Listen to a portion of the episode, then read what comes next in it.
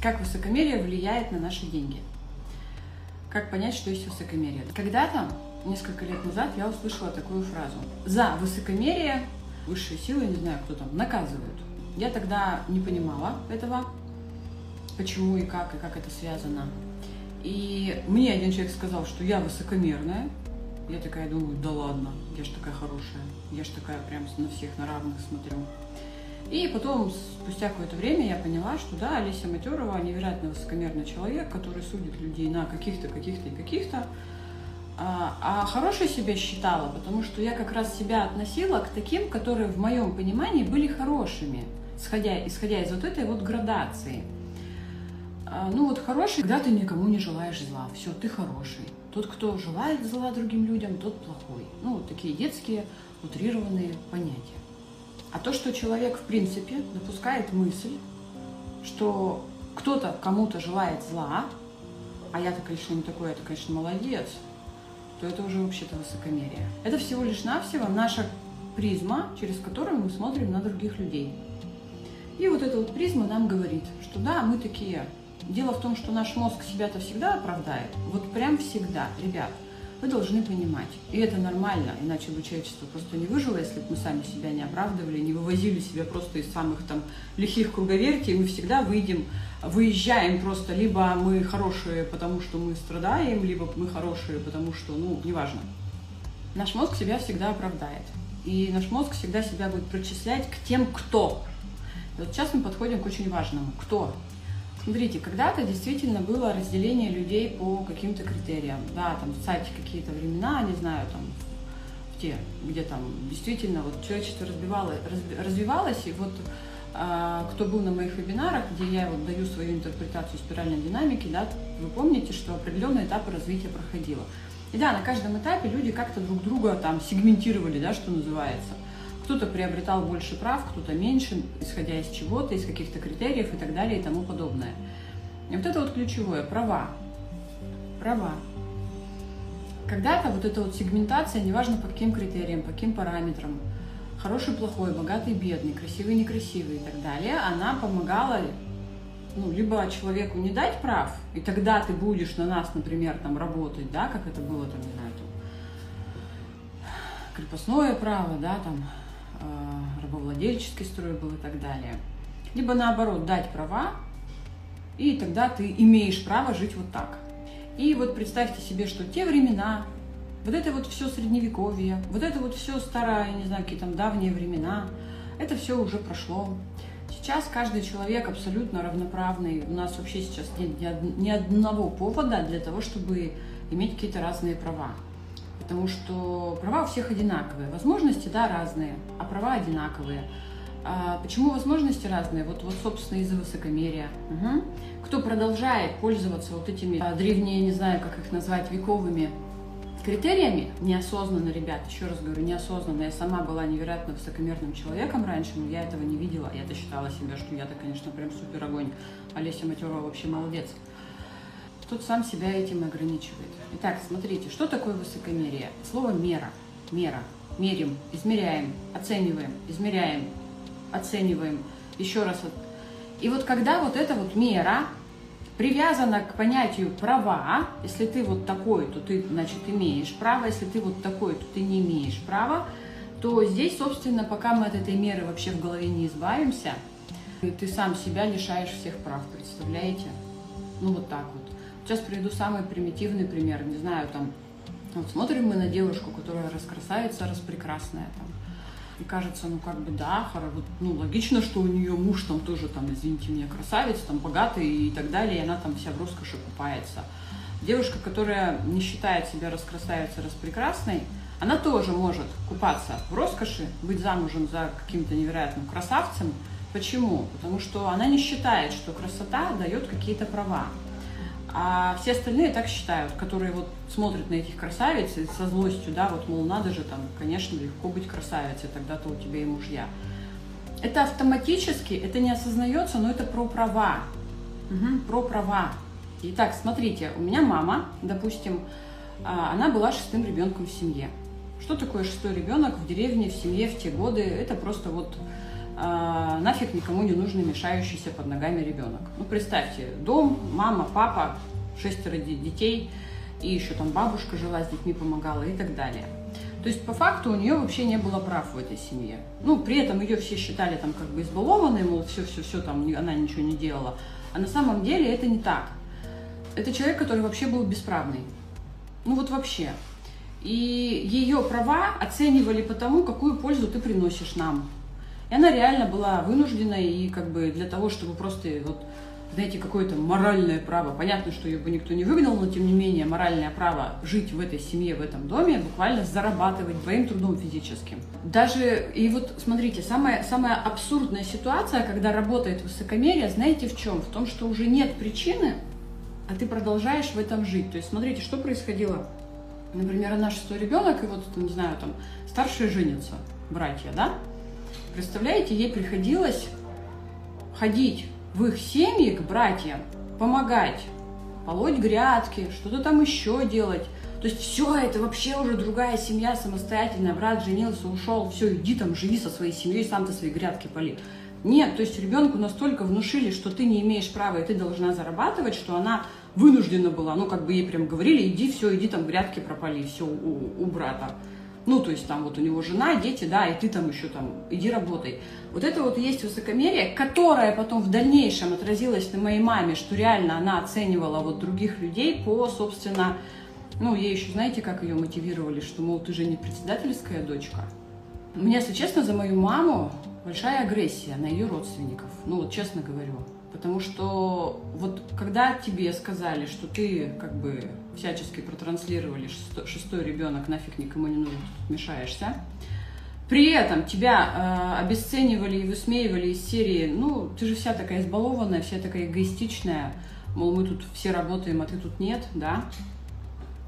А на самом деле, ребят, вот кто знает психологию, психологи, когда в семье много детей, то крайний ребенок – это ребенок, с которым просто все тупо играются. Ну вот маленькая лялька для всех. Захотел – поигрался, бросил, захотел – поигрался, бросил. Да, все старшие полюлюкали, по, по, ну, поумилялись. А по факту ребенок наоборот, у него нет вообще ничего своего, у него нет своего пространства, у него нет возможности выбора. И человек потом вот в этих рамках вырастает, и моя мама действительно всю жизнь зарабатывала себе право не понимая на что право, не понимая, что у нее, в принципе, это право есть уже изначально от рождения. Она всегда очень много и тяжело работала. Она никогда не могла себе ничего позволить, потому что в голове не было вот этого тумблера. Так, а, а что мне надо еще такое титаническое сделать, чтобы я могла себе позволить? Она всегда все для других, там, для нас, для детей когда-то, да, и так далее. Вот, поэтому смотрите, как это влияет на деньги – вот сейчас мы переходим к моей любимой теории про пирамиду приоритетов. Что такое пирамида приоритетов? Это когда ты у себя на первом месте, на втором месте твои деньги, твоя финансовая независимость, твоя самореализация. Потом ты, когда научился зарабатывать, создаешь семью, и тогда семья получается на третьем месте. Появление семьи не означает, что финансовая какая-то часть должна откатиться на задний план. Ну да, понятно, когда ребенок родился, на какой-то короткий промежуток времени это происходит, и это нормально, но потом нужно возвращать пирамиду обратно. Потому что что ты можешь дать семье, если ты не умеешь зарабатывать? Когда, как только мы не у себя на первом месте, денег там нет. Все, деньги у других, у любых других людей, кроме вас, потому что, ну все, самые главные законы в жизни нарушены, что что ты должен быть у себя на первом месте. И вот смотрите, высокомерие, вот эта вот мера, да, мера деления людей на каких-то, каких-то себя деления. Мы, мы делим других людей, мы делим себя, мы делим вообще по, по, огромное количество критериев, по которым мы можем делить.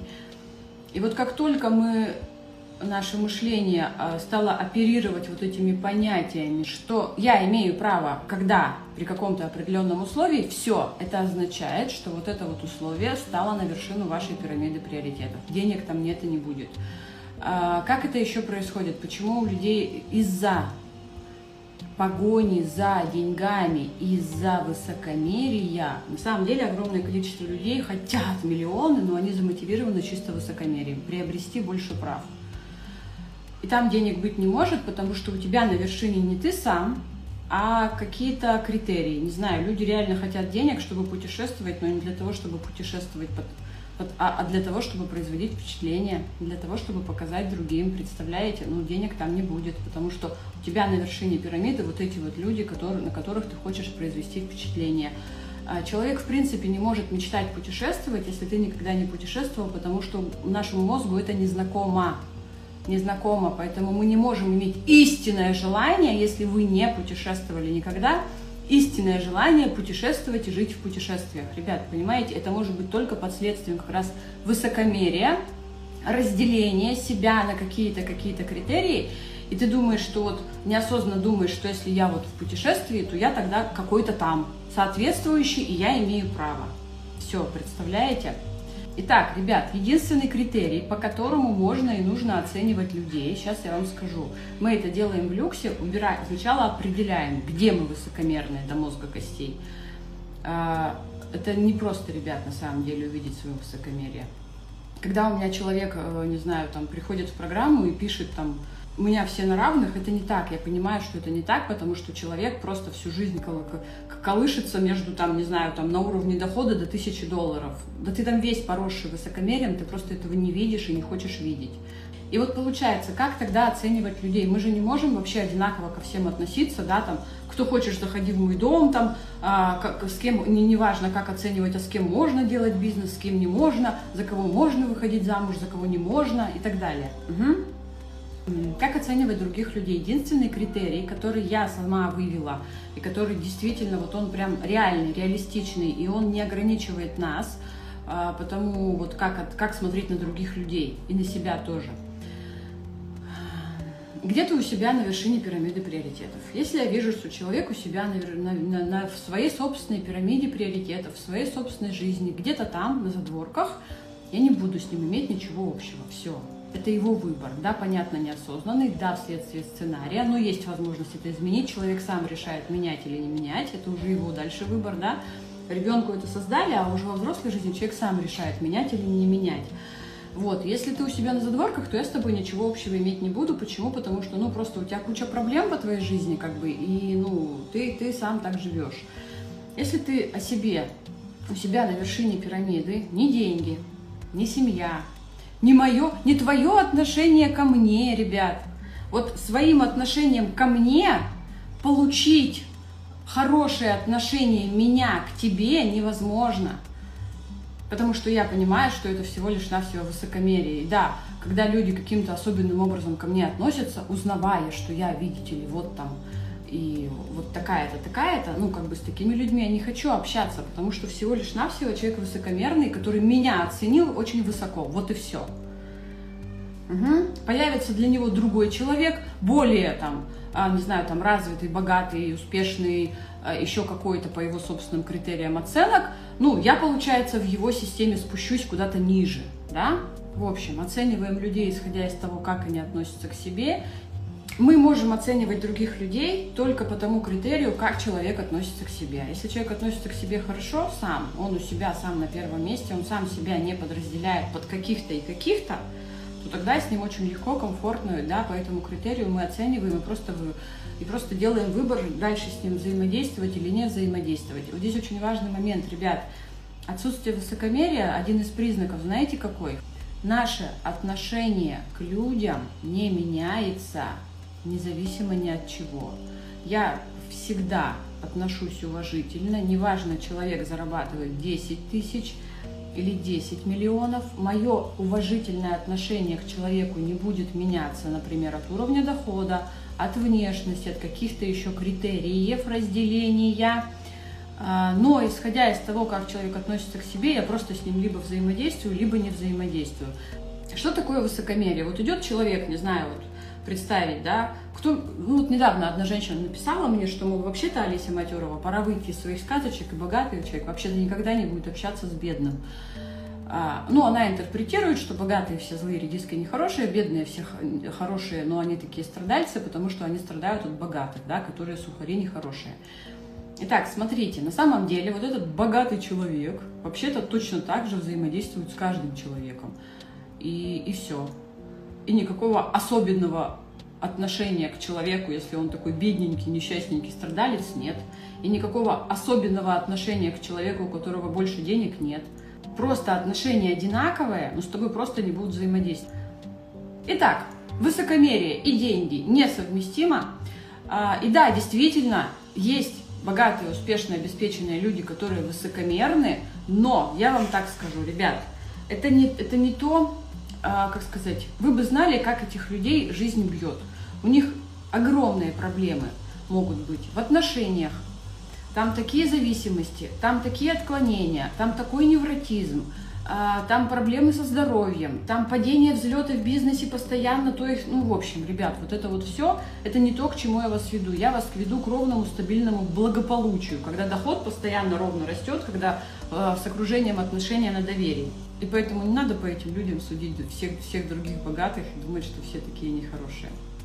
Важный момент, смотрите, если мы через деньги хотим получить себе какое-то особенное состояние, особенные отношения, особенные права, то мы не сможем их получить.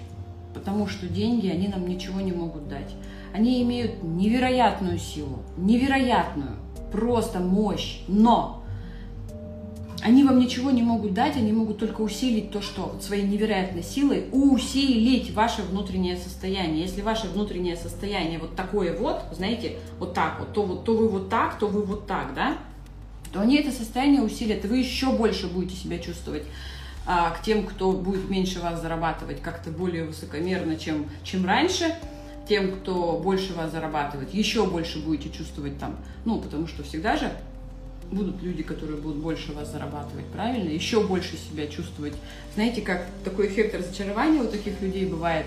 Я работала, работала, зарабатывала, зарабатывала. Вот я вот как бы думала, что я когда заработаю, я тогда прям как начну жить заработал, не начал. Почему? Потому что в голове это ничего не поменялось, и таких людей начинает невероятно колбасить. Они потом могут уходить, знаете, там в какие-то там тибетские, не знаю, там все, смысл жизни потерян, деньги счастья не приносят, ребят, все, с деньгами не гонитесь, они ничего не дают. Да нет, они просто усиливают твое внутреннее состояние. Если ты хотел через деньги решить свои внутренние нерешенные проблемы, в том числе высокомерие, ну не получится это. Ты сначала реши проблемы, а деньги только усилят твое внутреннее состояние свободы. И свобода в том числе на равных, что я свободен абсолютно с любым человеком.